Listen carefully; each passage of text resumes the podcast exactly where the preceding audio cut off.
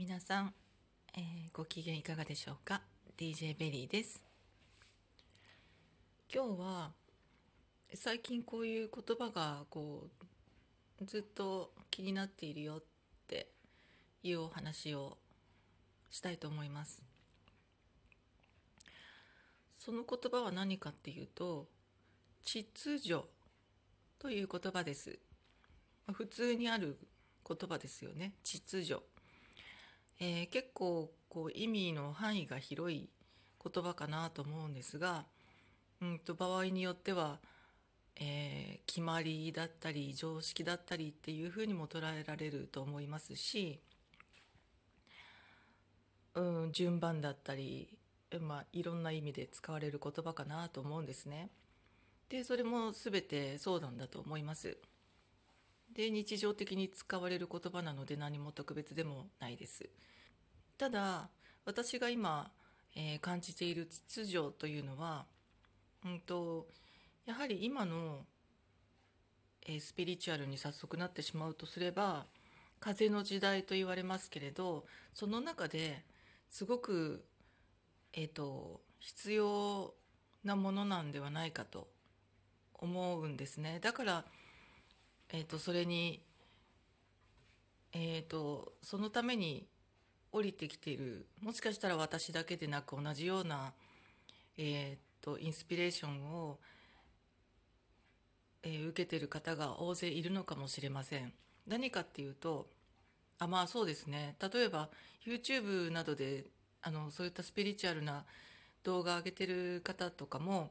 えっと自分らしく生きるとか自由に生きるとかっていうのは必ずしも人に迷惑をかけるということではないとかあの法律は守るものだとかそういうことを言ってるお話をあげてる方が増えてますよね。でそれはただ単にその自由に生きるとか、えー思い通りに振る舞うとかそういうことをおそらく間違えて捉えてしまうか、えー間違えてはいない本人は間違えていないんだけれども自由今までと違って自由にすることで周りの人から「あんたわがままになったね」とか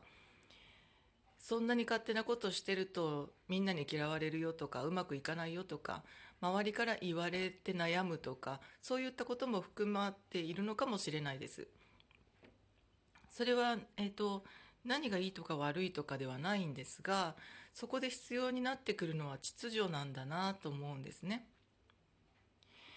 で例えば私の例でここからお話しするとなんですが、えっと、やっぱりこの年齢までいろいろ生きていていろんな組織に、まあ、組織というか集団に、え属して生きてきましたよね例えば家族もそうだし、えー大きくすれば親戚もそうだと思うしあとは学校ですとか、えーまあ、何かの習い事えーそれから、まあ、学校関係で言えば PTA にも属しましたしあとはママ友だったりえ子どもの行ってる幼稚園の先生たちとの、え関わりだったりっていうことでいろいろなこう集団だったり団体だったりっていう、えーまとまりに、えー関わってくることがまあ、ほぼずっと人生、まあ、そうなんだと思うんですね誰でもね。で、まあ、その中でこうずっと見てきますとその秩序というのが何ぞやっていう話なんですけど、まあ、私の場合なんですがうんとまあちょっと賛成できない方がいたらそれはそれで私の一意見だと思って聞いていただければと思うんですが、えっと、例えば、うんとまあ、ある、まあ、会社だとしますよね。そうすると階級があるわけじゃないですか。社長だったり部長だったりみたいな課長だったり平だったり、その間に主任だったりリーダーだったりって会社なりにそれぞれの役職がついてると思うんですけれどその場合にえー、と例えば自分が平社員だとしてやはり自由に生きると言ってもそこは会社であると。会社であるそしてそこでの自分の立ち位置というのはその平社員一般社員ですよね一般社員の、えー、役職が特についているわけではない会社の中では、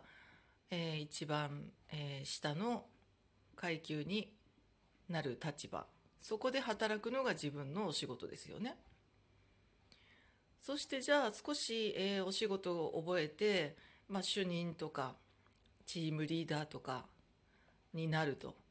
そうするとその人たちを、えー、まあ、えー、簡単な言葉で言うと面倒を見るような要素が含まれるお仕事になるというわけですよね。つまりは責任も増えますしもちろんお給料も増えると思いますけども。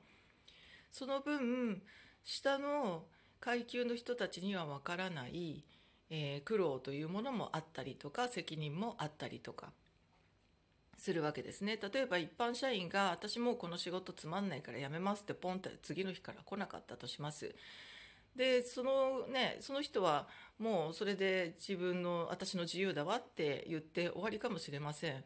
けれどもそこで穴が開いた分何かの例えばププロジェクトチームで取り組んでいたものに穴が開いてしまったらその責任は誰が取るんですかって言ったらそのチームリーダーさんなんですよね。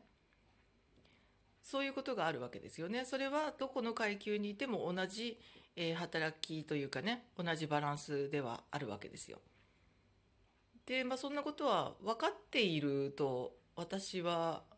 思っていたんですね。ででも意外と意外と分かってない人が多いんだなということに最近気がつきました。あの私がえっと他の人より知ってるとかそういうことではないです決して私もいろいろあっての今ですので、えー、他人様のことどうこう言うとかそういうことではないんですが、えっと、私が、えっと、いろんな方と関わっていて年齢問わず分かっている方は分かっているし分からない方は分からないんだなということに最近やっと気がついた自分もいるわけですよ。だから、えっと、分かること分からないことっていうのは本当に人によって違うんだなという実感をすごくしていて、えっとまあ、それも気づきだなんですよね。ありがたいことに。それも分かる方たち分からない方たち全て含め私と関わってくれている私の人生に関わってくれた今まで過去も現在も未来もですよね。関わってくださる方たちみんなが教えてくれていることなんですね。で、うんと、その中で私はそこに気がついたという役割というかねということなんですよ。それなので私的にはとても最近この年齢になるまであ気がつかないしその秩序というものを、うんと、全く気がつかずに年齢を重ねる方もいるんだなということにも驚きですしえっと、私は昔から若いのにいろんなことを知ってる人っていうのはとても尊敬するんですね。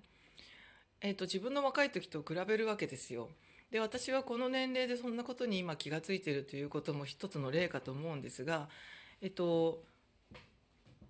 まあしっかりしてる子だよねって言われながら育ったんですが自分ではいやそうでもないよって思っていた部分があったそれは何なぜかというと多分そういうことなんですよね自分あの買いかぶらないでくれよっていうのは大人に対してずっと思っていました。でそれは、えっと、その大人が買いかぶってるっていうのには気が付いてるわけですよね私が子供時代に。なのでそういうところでこうしっかりしてる大人的な目線を持ってる子だねということで大人たちそこに気づく大人たちには褒められたけど私はなんか違うなと思っていたわけですよ。そういうことですよね。なのでそういう秩序というもの社会の秩序その組織だとしたらその組織の中に階級というものがある。だから下の人が上のような人のように、えばったりするとやっぱり周りとねこうあの違和感が生じたりするのは当たり前ですよねっていう話なんですよ。それだけのことなんですけど。それは下だけではなく上の立場の方たちも自覚していただかないと組織はやっぱり崩れていきますよね。長い目で見るとワンマン社長の会社なんていうものは長続きやっぱりしないんだなとも思いますしあの社員が離れていったりこ、えー、お客様が離れていったり、えー、もしくは、えー、1代2代は続いても3代目で潰れたりとか。あとは、えーと、会社は存続しているんだけれどもだんだん社員の質が悪くなっていくとか、えー、優秀な人たちは辞めていってしまうとかそういうことになっていくっていうのをやっぱり見るんですねここまで生きてるとね。と本当にそうだなと思いますよね。だから上の方たちにも下の方たちにもあの階級の中であの人格に上下はないですよもちろん。だけどその上人格に上下がないからこそ